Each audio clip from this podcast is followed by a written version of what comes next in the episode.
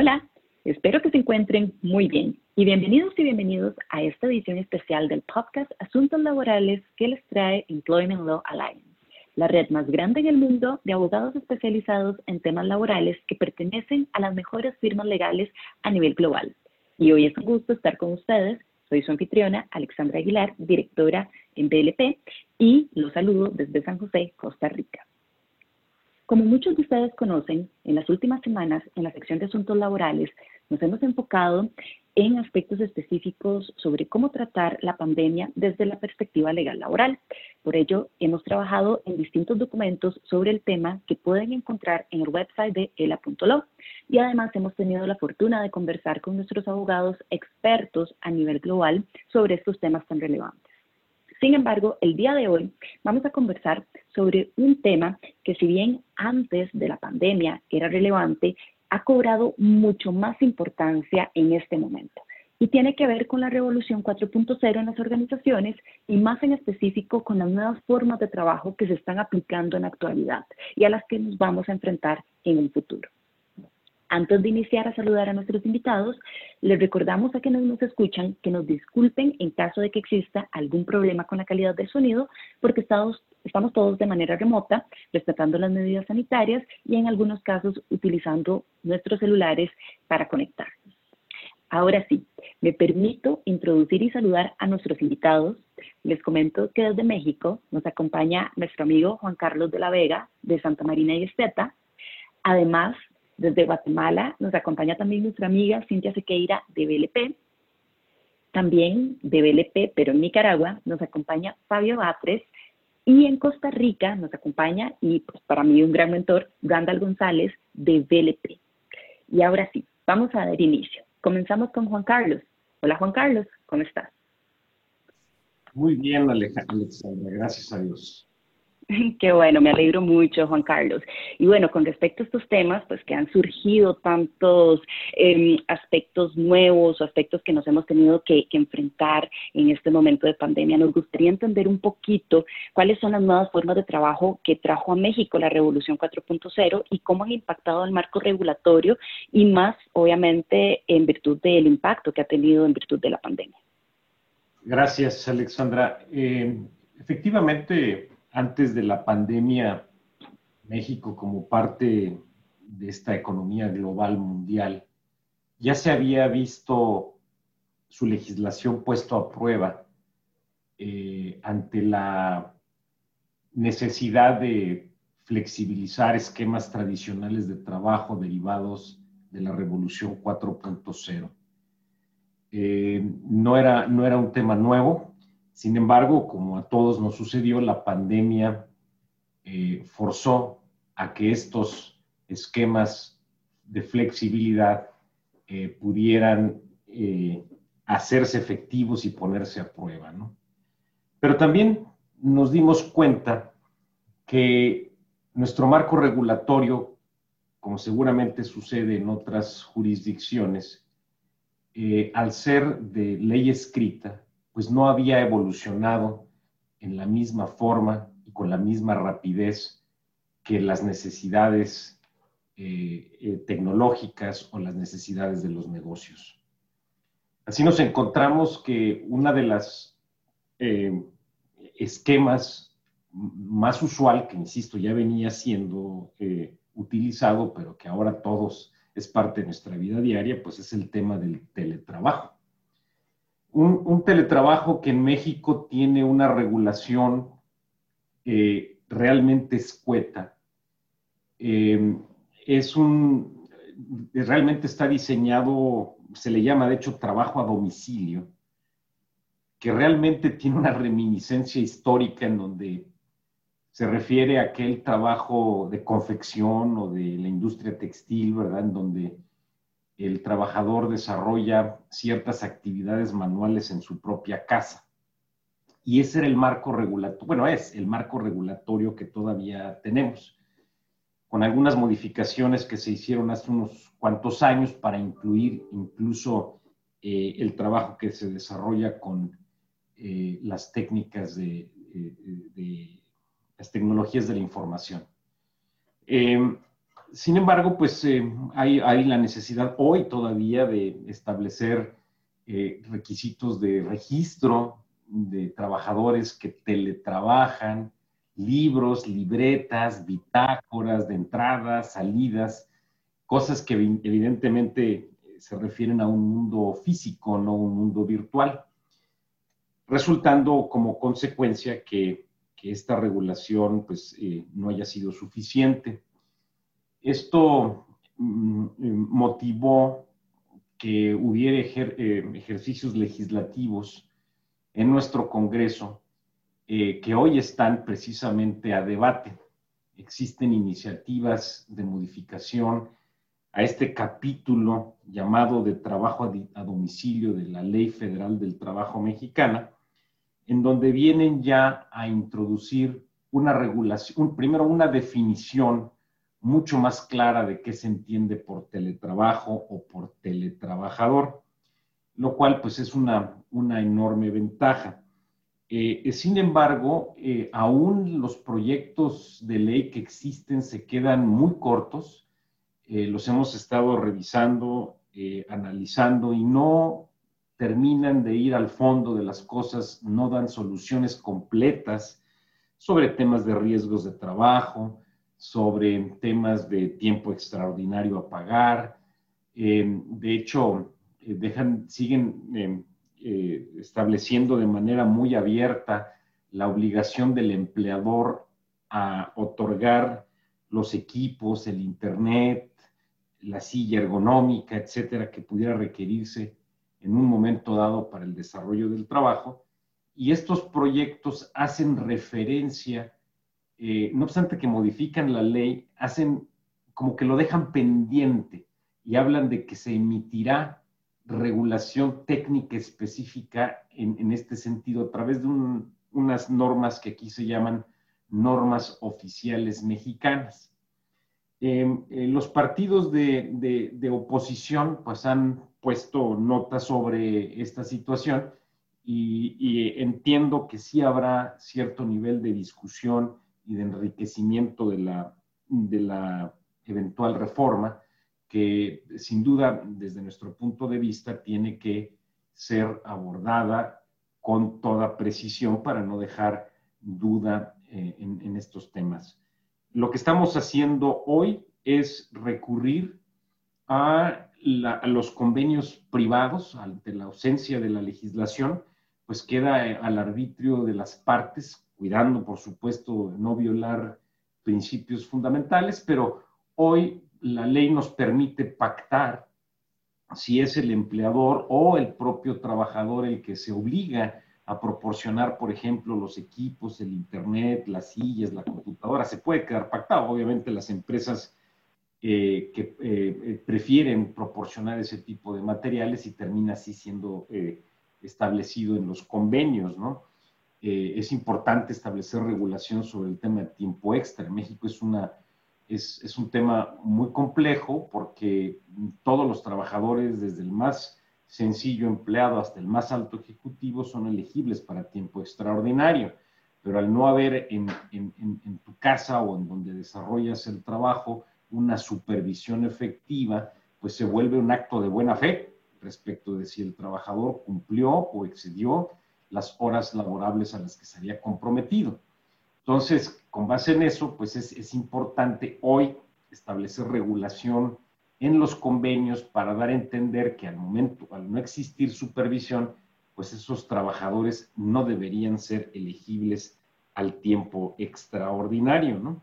Igual, de igual manera, en, temas de, de, riesgos de trabajo, si ocurre un accidente con motivo de la ejecución del servicio, estando en el lugar que en tu casa o en el lugar que el, trabajador haya definido para prestación del servicio, es o no es de trabajo, ¿no? Eso no es tan negociable, eso creo que si aplicáramos los principios generales, este, habría, habría que considerar que sí es riesgo de trabajo. Pero el, teletrabajo eh, nada más es uno de los, de los mecanismos eh, de flexibilidad que, que, se han ido implementando eh, con frecuencia nos encontramos con circunstancias de, trabajo internacional. Es una cosa que está sucediendo mucho en donde eh, ahora con la pandemia resulta que el empleador está en otro país, el supervisor está en otro país y el individuo resulta que en este caso está en México ejecutando desde su casa el trabajo contratado. Entonces ahí surgen una serie de, preguntas y de cuestionamientos de carácter laboral este, e, y de carácter fiscal también respecto a ese ingreso y cuál es la legislación que aplica. Entonces, e, ese, eso venía ya siendo explorado, pero se súper acentuó ahora con la pandemia porque muchas personas que regresaron a sus lugares de trabajo, a sus lugares de origen, perdón, para, para llevar a cabo estos trabajos. Entonces, todos estos cuestionamientos han sido parte del, día a día en nuestra práctica actualmente. Em, obviamente el, hecho de laborar desde, desde casa, este, eh, pues detona muchos cuestionamientos también en temas de aplicación de disciplinas, acoso, este, porque el acoso no necesariamente tiene que ser eh, eh, físico, puede ser también virtual, en fin, y pues la verdad es que como la legislación no ha caminado, no ha evolucionado, pues tenemos que seguir interpretando los principios tradicionales este, a, esta nueva regulación. Eh, y por eso estamos realmente a la expectativa e influyendo a través de los grupos empresariales en los que participamos para que esta reforma al teletrabajo sea lo suficientemente comprensiva y nos guste o no, pero por lo menos establecer un marco regulatorio claro que nos permita resolver muchas de estas circunstancias. Alexandra, eso es lo que está pasando en México actualmente, así es como estamos trabajando y, esos son los desarrollos recientes. Como siempre, Juan Carlos, muchísimas gracias. Siempre nos, nos comentas temas muy importantes sobre la realidad de la legislación laboral mexicana y específicamente ahora de estos temas pues tan interesantes, importantes e innovadores que se están enfrentando pues los empleadores. De nuevo, muchísimas gracias, Juan Carlos. Al contrario, soy. Excelente.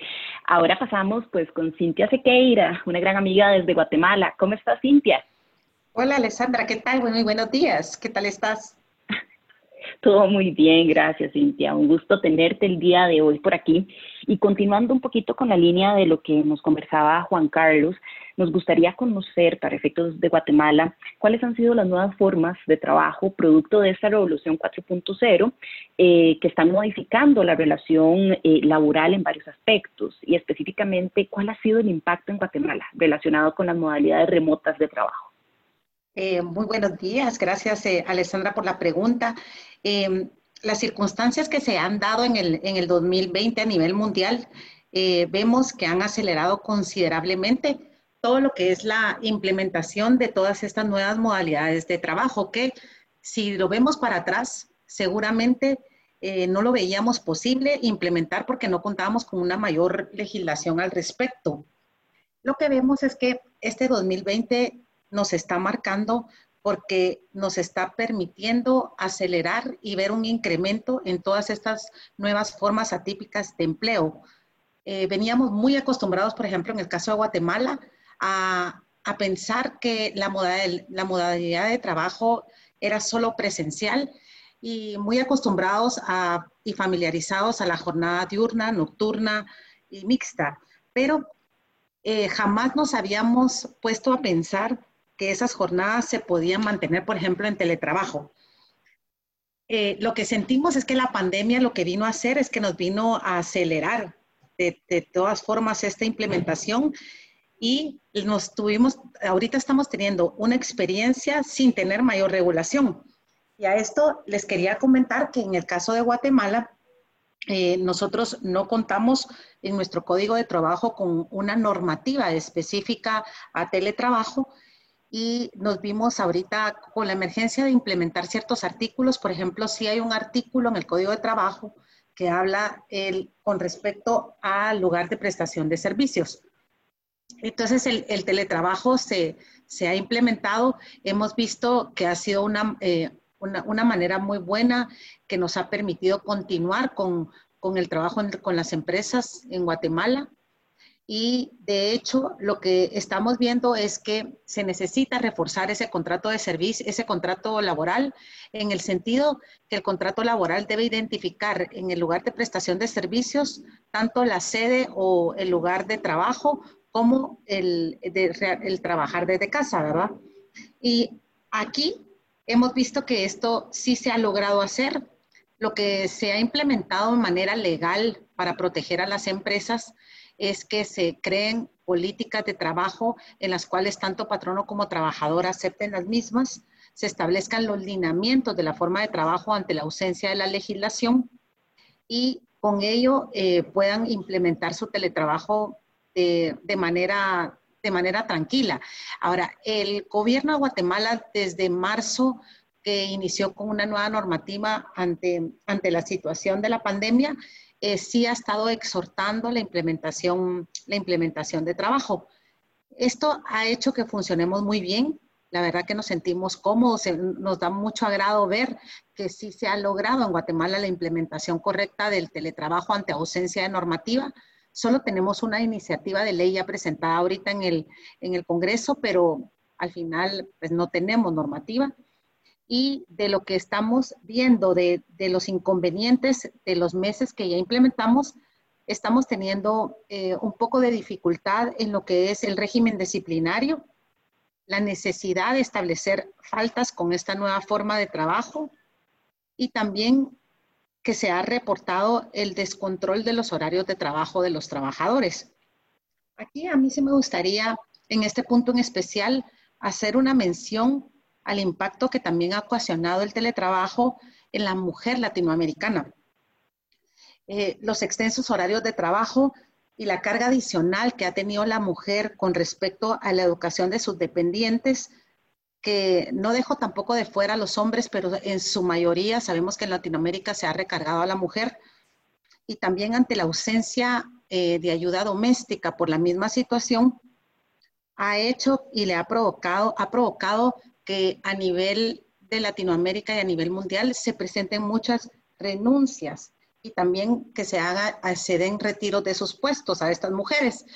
Es ahí donde, donde yo veo una connotación importante y me gustaría eh, compartirla, con, compartirla con ustedes, porque no tenemos alguna normativa que proteja estos temas, pero sí vemos una necesidad de identificar y exhortar a las empresas de que vean el valor inmedible de esas mujeres que las ha traído a esas corporaciones y exhortar a las empresas, especialmente a las que me escuchan el día de hoy, que evalúen desde sus políticas internas cómo poder implementar eh, alguna normativa especial ante esta crisis para evitar esa, eh, eh, esa cantidad de renuncias que, que se han presentado en especial hablo un caso de Guatemala, que sí ha impactado y esto ha traído, ha traído, sus, ha traído sus consecuencias. Ahora, eh, en el caso de Guatemala no solo me quisiera quedar en el tema de teletrabajo, porque también eh, Guatemala empezó a implementar la contratación a tiempo parcial.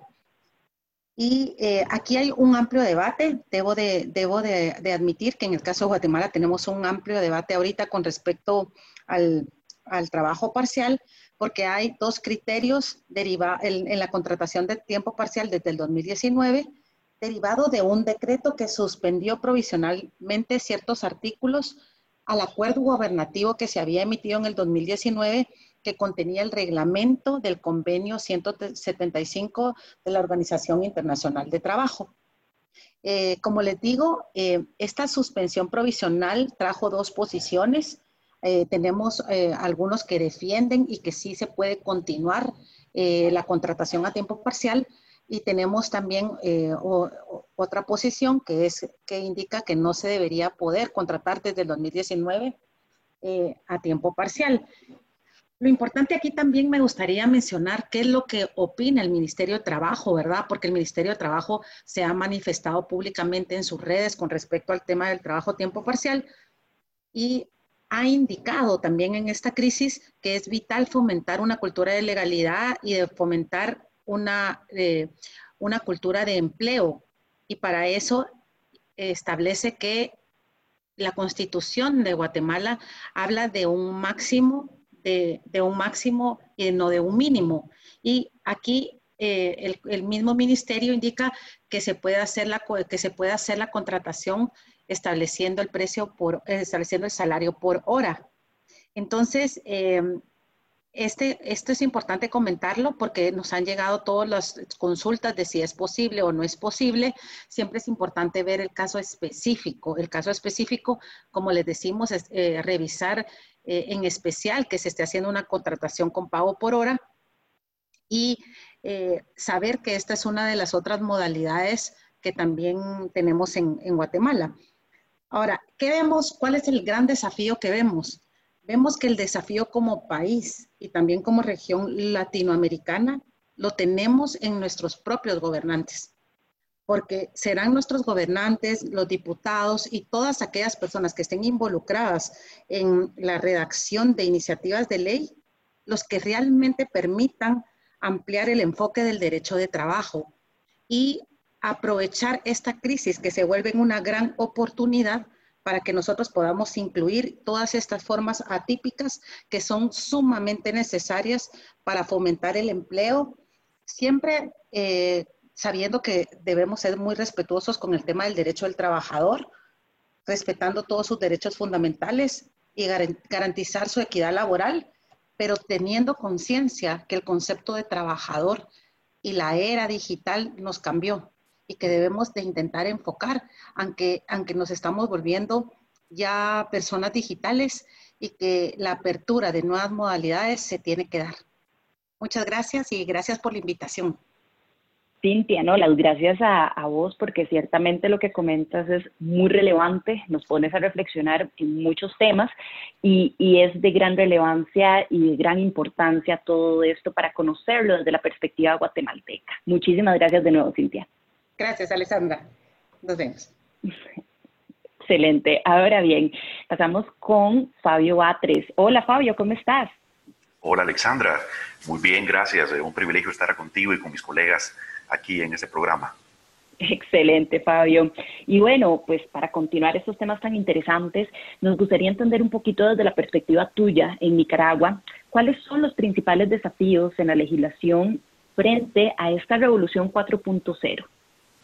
Sí, gracias por la pregunta, Alexandra. Este tema realmente es muy oportuno y de gran actualidad, eh, no solamente por el tema del COVID-19 que estuvimos y que estamos enfrentando todavía, sino también porque esto nos ha hecho eh, reflexionar y analizar a profundidad los temas legislativos que aplican actualmente a las relaciones laborales, ¿no? La relación entre empleador, trabajador, las obligaciones que cada uno tiene a su cargo, los derechos, por supuesto, y cómo eso se estaría transformando de cara a esta eh, revolución tecnológica ¿no? llamada 4.0.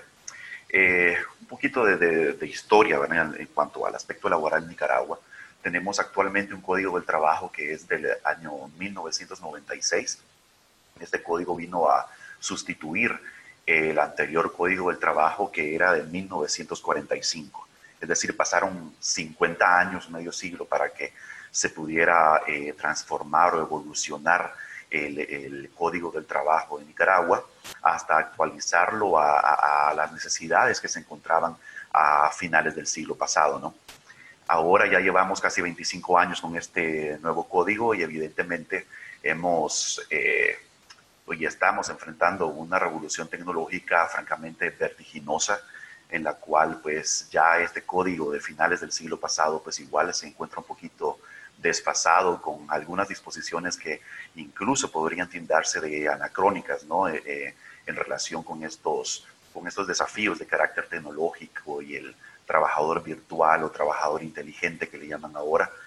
Entonces tenemos un desafío muy eh, importante de cara a actualizar y transformar nuestra legislación, de cara a adaptarla a las necesidades y requerimientos de, estas tecnologías actuales, ¿no? Con respecto al COVID-19, aquí en Nicaragua se presentó precisamente un, problema que, que, se presentó en la mayoría de países de Latinoamérica, que era qué hacemos frente a las necesidades que, que, se están derivando de esta pandemia, necesidades de salubridad, es decir, evitar llegar al, al centro de trabajos, con lo que se modificaba la modalidad presencial que existía y bajo la cual estaban reguladas las relaciones laborales, ¿no? Todos los contratos establecían que el, lugar de trabajo, no el centro de trabajo, la oficina o el lugar al cual el trabajador iba a desempeñar sus actividades, de repente esto sin previo aviso ya no se pudo hacer más, ¿no? Entonces lo que se procuró fue eh, hacer uso de la tecnología, brindarle a cada trabajador dentro de las industrias y, y las actividades que lo permitían su equipo de cómputo personal, incluso temas de facilitación de conexión a Internet, routers y todos los demás dispositivos que, que ameritaban, que facilitaban que este trabajador pudiera desempeñar sus actividades desde la casa, ¿verdad? a través de, del Internet principalmente. Y aquí viene pues uno de los principales desafíos. ¿no? En, Nicaragua, no en todo el país todavía hay este, un acceso a, Internet para todos, ¿no? Hay bastantes lugares en los que la gente no tiene el acceso al Internet y esto se, se convierte en un desafío eh, que va más allá de lo estrictamente jurídico, sino también eh, tiene que ver con el aspecto económico y de desarrollo en el, en el país, ¿no? Sin embargo, esto, eh, a los efectos de, de procurar la continuidad de la productividad de la empresa, hizo que los, que los empleadores, en este caso, pudieran facilitar, eh, por ejemplo, no nada más los, los aspectos como eh, computadores personales, celulares, etcétera, sino también procurar de algún modo eh, establecer el, el, acceso al Internet, ¿no? la conexión, los gastos que esto amerita, ¿no? Es decir, quién de las partes va a, asumir gastos de conexión, el incremento en el consumo de energía eléctrica. Esto eh, evidentemente pues transformaba la relación jurídica que existía hasta antes de lo de la, de la pandemia. Entonces, la, la, salida que se encontró, digamos, como un, para enfrentar algo meramente coyuntural fue la adecuación de los contratos, ¿no? Hacer una unas enmiendas, reformas, ¿verdad? Basadas eh, estrictamente en la voluntad de las partes sin que se vayan a, restringir o violentar las, eh, los derechos fundamentales de los trabajadores. Entonces se logró llegar a, acuerdos, ¿verdad? En, donde incluso se incluyeron provisiones en cuanto a la seguridad y propiedad de los, de los sistemas de cómputo que se les han facilitado a los trabajadores para salvaguardar también eh, el derecho de propiedad de estos equipos para el empleador, ¿no? Pero también se establecieron las disposiciones que permitían en algunos casos, digamos, un gasto compartido por lo que tiene que ver a la, al acceso y conectividad a Internet, también temas de, de, regulación en cuanto a incrementos en el consumo de energía eléctrica, todo lo cual ha supuesto un desafío para ambas partes, ¿no? Porque mucho, en muchos casos pues, el trabajador ha tenido también que capacitarse, ¿no? Para poder realizar muchas de sus actividades que eran eh, ejecutadas desde su centro de trabajo, ahora hacerlas con un mayor grado de autonomía, en el sentido que no tenía al supervisor o a un director, a, su superior jerárquico, ¿no? En, eh, tan, con tanta inmediateza como lo tenía en el centro de trabajo para lograr solucionar pues algunas inquietudes o problemas que se presentaran en la ejecución de, de sus actividades también implica la, la capacitación en el, en el uso de, de, de, esas plataformas virtuales, un mayor uso y conocimiento de la tecnología, lo que también ha implicado, pues, eh, en algunos casos, la inversión por parte de, los empleadores, ¿no? En el tema de la capacitación y, y educación tecnológica para sus trabajadores, ahora que se está incrementando eh, muchísimo esta, esta, forma de trabajar, ¿no? Pero también, eh, hablando del tema legislativo, esto, todo, todo esto que acabo de mencionar eh, puede resumirse como esfuerzos eh, meramente coyunturales, ¿no?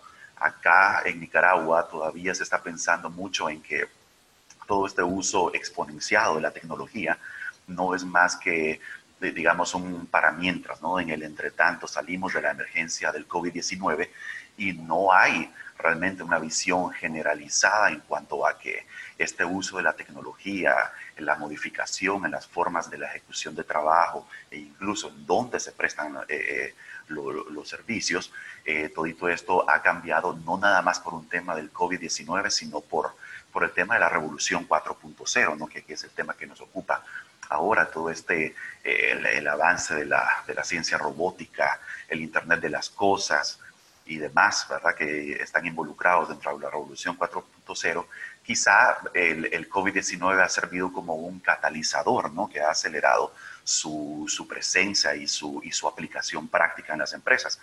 Pero todavía se tiene esto que eh, la gente que está trabajando en su casa va a volver mañana una vez que, se supere el COVID, eh, las computadoras van a volver a su sitio, los routers, los equipos de cómputo, etcétera.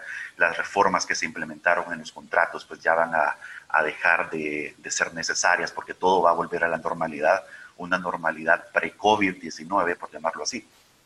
Y esto creo yo que, que es un, un desafío importante en el sentido de que se tiene que cambiar una visión eh, de coyuntura, una, una, visión de momentos y, pensar ya en una transformación de fondo, ¿no? En, en que si bien ahorita eh, con lo del COVID nos tomó a todos por sorpresa, pues ya a estas alturas ya pues la sorpresa está pasando, ¿no? Más bien tenemos que ir eh, ajustándonos y preparándonos para una nueva realidad que va a ser la nueva realidad de la era de la revolución 4.0 y que va a tener lugar con o sin COVID, ¿no?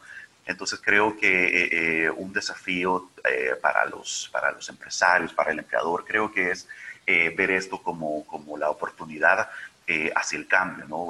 hacia un cambio como resultado del avance tecnológico y que esto pueda permitir impulsar cambios legislativos, ¿no? poder tener este, reuniones con los tomadores de decisiones, por ejemplo, los diputados a la, Asamblea Nacional en Nicaragua, las comisiones de, tecnología, laboral, etcétera, para que efectivamente se pueda ir eh, transmitiendo esta necesidad de adecuación y de actualización de la legislación laboral de cara a esta eh, revolución tecnológica por la que estamos eh, pasando, ¿no?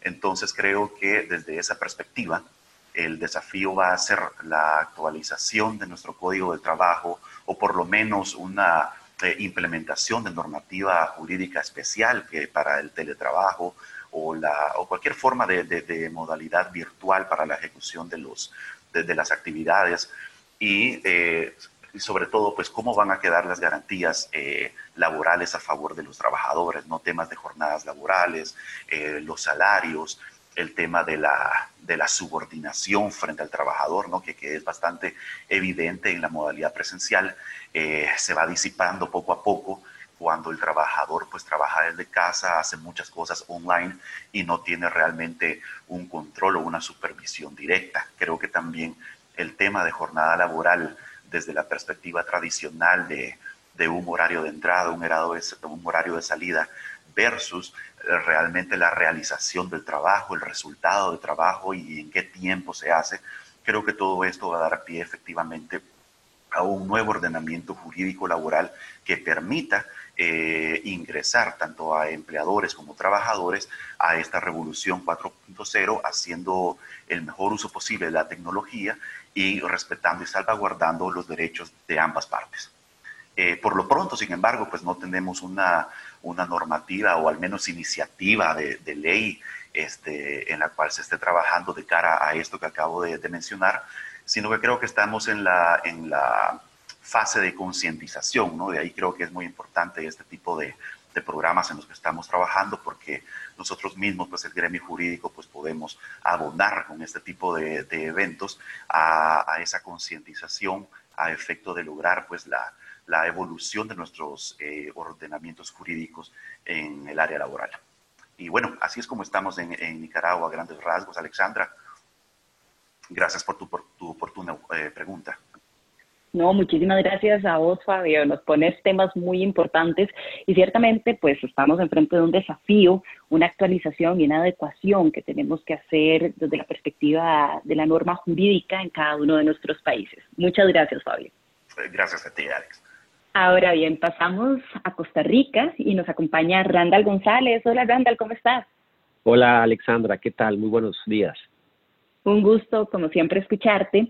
Y siguiendo en esta línea, Randall, nos gustaría pues conocer qué temas en materia laboral se han comenzado a regular en Costa Rica relacionados con las nuevas formas de trabajo producto de esta revolución 4.0. Sí, gracias, Alexandra. Bueno, primero agradecer a ILA y agradecer a mis colegas eh, que me antecedieron a a mi amigo Juan Carlos de la Vega de Santa Marina Esteta, eh, a Fabio Batres y a Cintia Sequeira de BLP. La verdad que un gusto poder compartir este espacio con tan em, importantes especialistas eh, en materia laboral en sus diferentes jurisdicciones. La verdad que un gusto. Bueno, eh, con respecto al tema específico que me consultas, eh, comenzaría mencionando pues que el mundo ha ido eh, incursionando en la era de la hiperconectividad. Esta revolución 4.0 eh, que hemos estado mencionando en, este programa, pues definitivamente ha ido incursionando en, las organizaciones. Eh, este, este proceso eh, que va muy enfocado a la tecnología, pero lo interesante de este proceso, de esta revolución 4.0, es que hace un enfoque directo a las personas eh, en las organizaciones. Se decía en el, Foro Económico Mundial que este proceso eh, fue iniciado por personas y para personas. Eh, esto pues ha traído una serie de discusiones a nivel mundial, producto pues de las necesidades de transformación que se van requiriendo a nivel organizacional y cómo el derecho laboral se convierte en un facilitador o en una barrera para esas eh, transformaciones, esos cambios organizacionales que se comienzan a dar.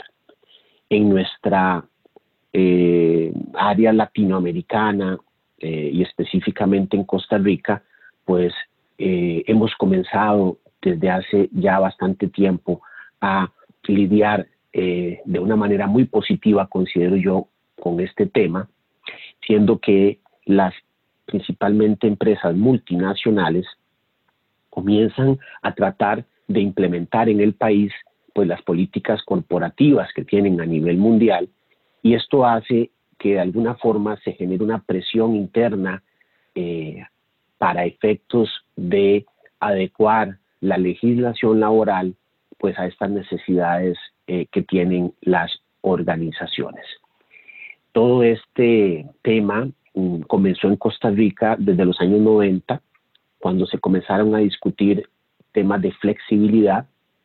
Considero que cuando se habla eh, de temas laborales en una revolución 4.0, uno de los temas eh, principales es el tema de la flexibilidad y es así como en los años 90 comienza a discutirse en Costa Rica proyectos de ley, comienzan a discutirse proyectos de ley eh, con miras a modificar aspectos del Código de Trabajo, que es del año 43, relacionados principalmente con jornadas y horarios. Esa discusión, a pesar de que se inició desde hace tanto tiempo, me parece que no ha rendido frutos eh, importantes, se ha ido en un aspecto meramente de discusión legislativa, eh, siendo que los diferentes proyectos que se han venido presentando o que se han presentado de esa época han sido archivados, principalmente por oposición de movimientos sindicales que de alguna forma consideran que no les conviene ese tipo de modificaciones en la legislación costarricense y se han asegurado de que pues eh, este tipo de temas no avancen.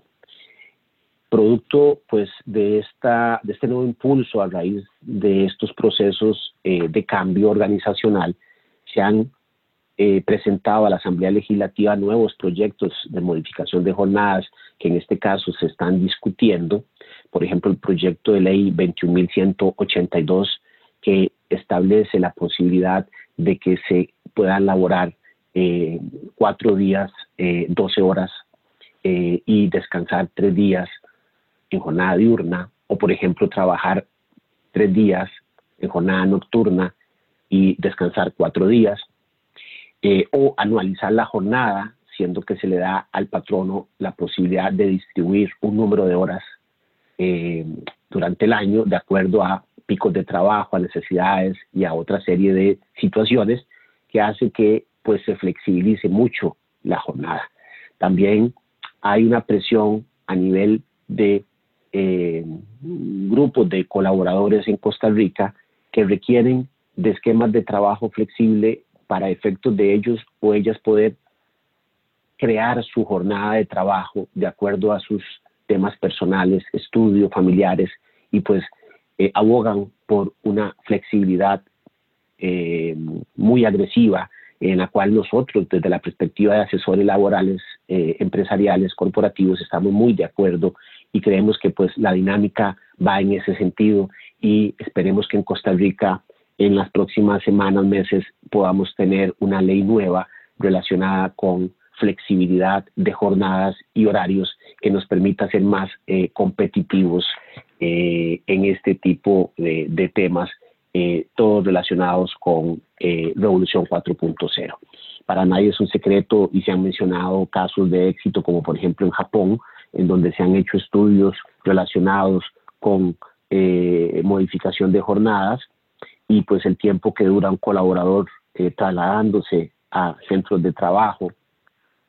Recuerdo un estudio de estos en donde se determinó pues que una persona promedio en Japón dura 23 eh, eh, días eh, al año en solo traslados, en solo congestionamiento, lo cual pues representa números eh, que vienen a afectar no solo eh, temas empresariales económicos, sino por supuesto balance vida-trabajo. Y de ahí la necesidad de este tipo de cambios eh, a nivel de jornadas.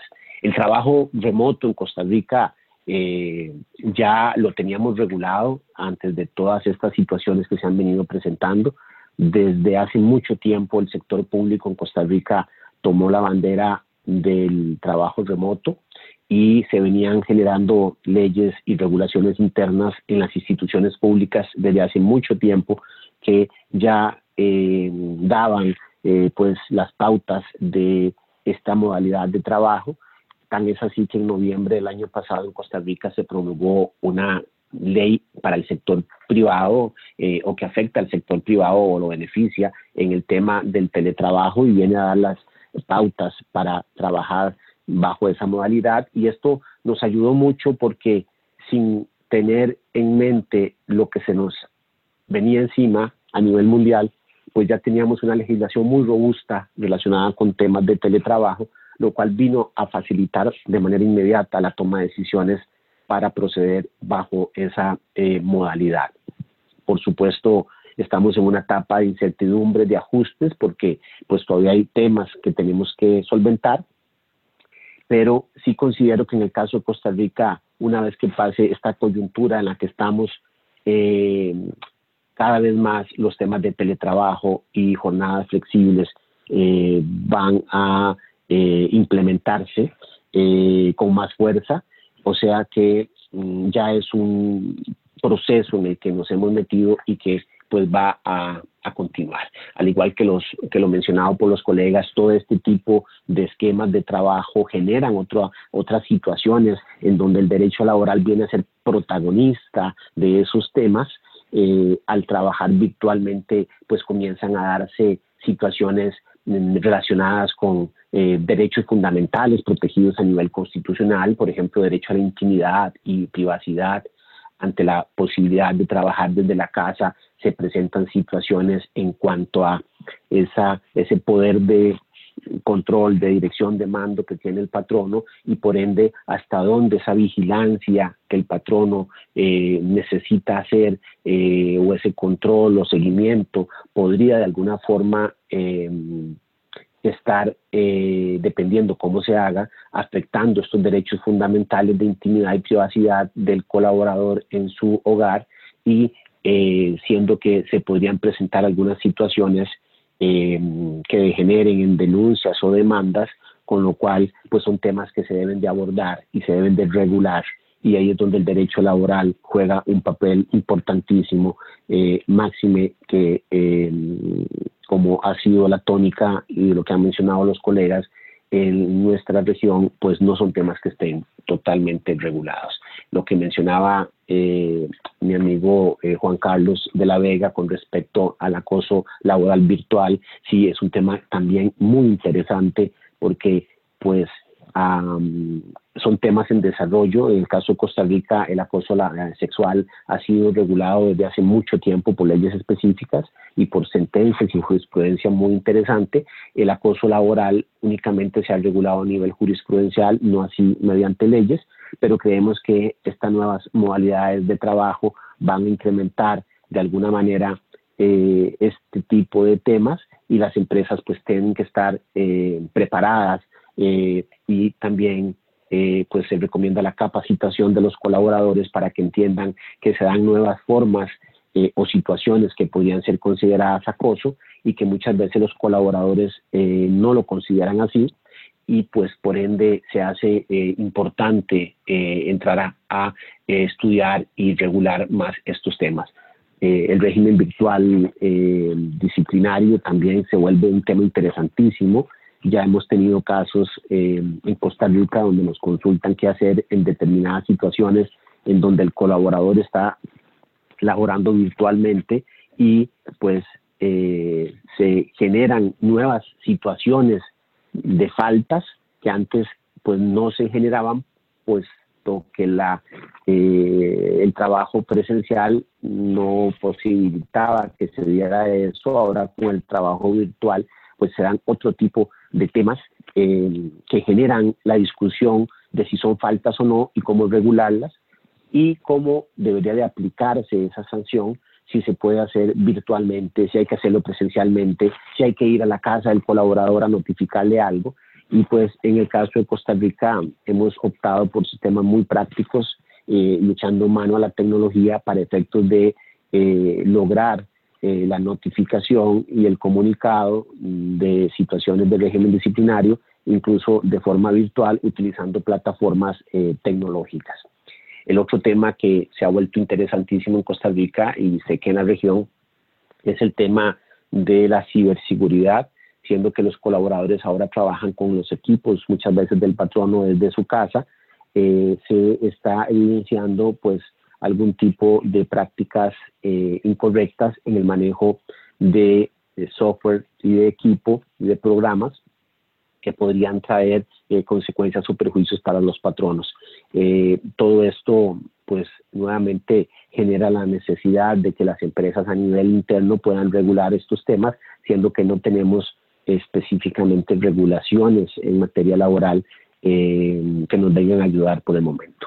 Termino mencionando pues que todo esto eh, nos genera un panorama interesantísimo en materia laboral que hace que tengamos que eh, comenzar a trabajar en procesos de creación de regulaciones, tanto internas a nivel de organizaciones como a nivel país, y también los procesos de capacitación, eh, de discusión eh, para el desarrollo de estos temas en nuestras regiones. Así es que pues es un tema que dará y seguirá dando para hablar durante mucho tiempo y pues más bien agradezco estas iniciativas que nos permite generar discusión, generar conciencia y a la postre generar regulación eh, para efectos de que las empresas puedan trabajar en ambientes legales seguros al tener claridad sobre cómo se eh, aplican estas leyes en las diferentes eh, jurisdicciones. Así es que, pues ese es el comentario en el caso de Costa Rica y agradecer mucho el espacio.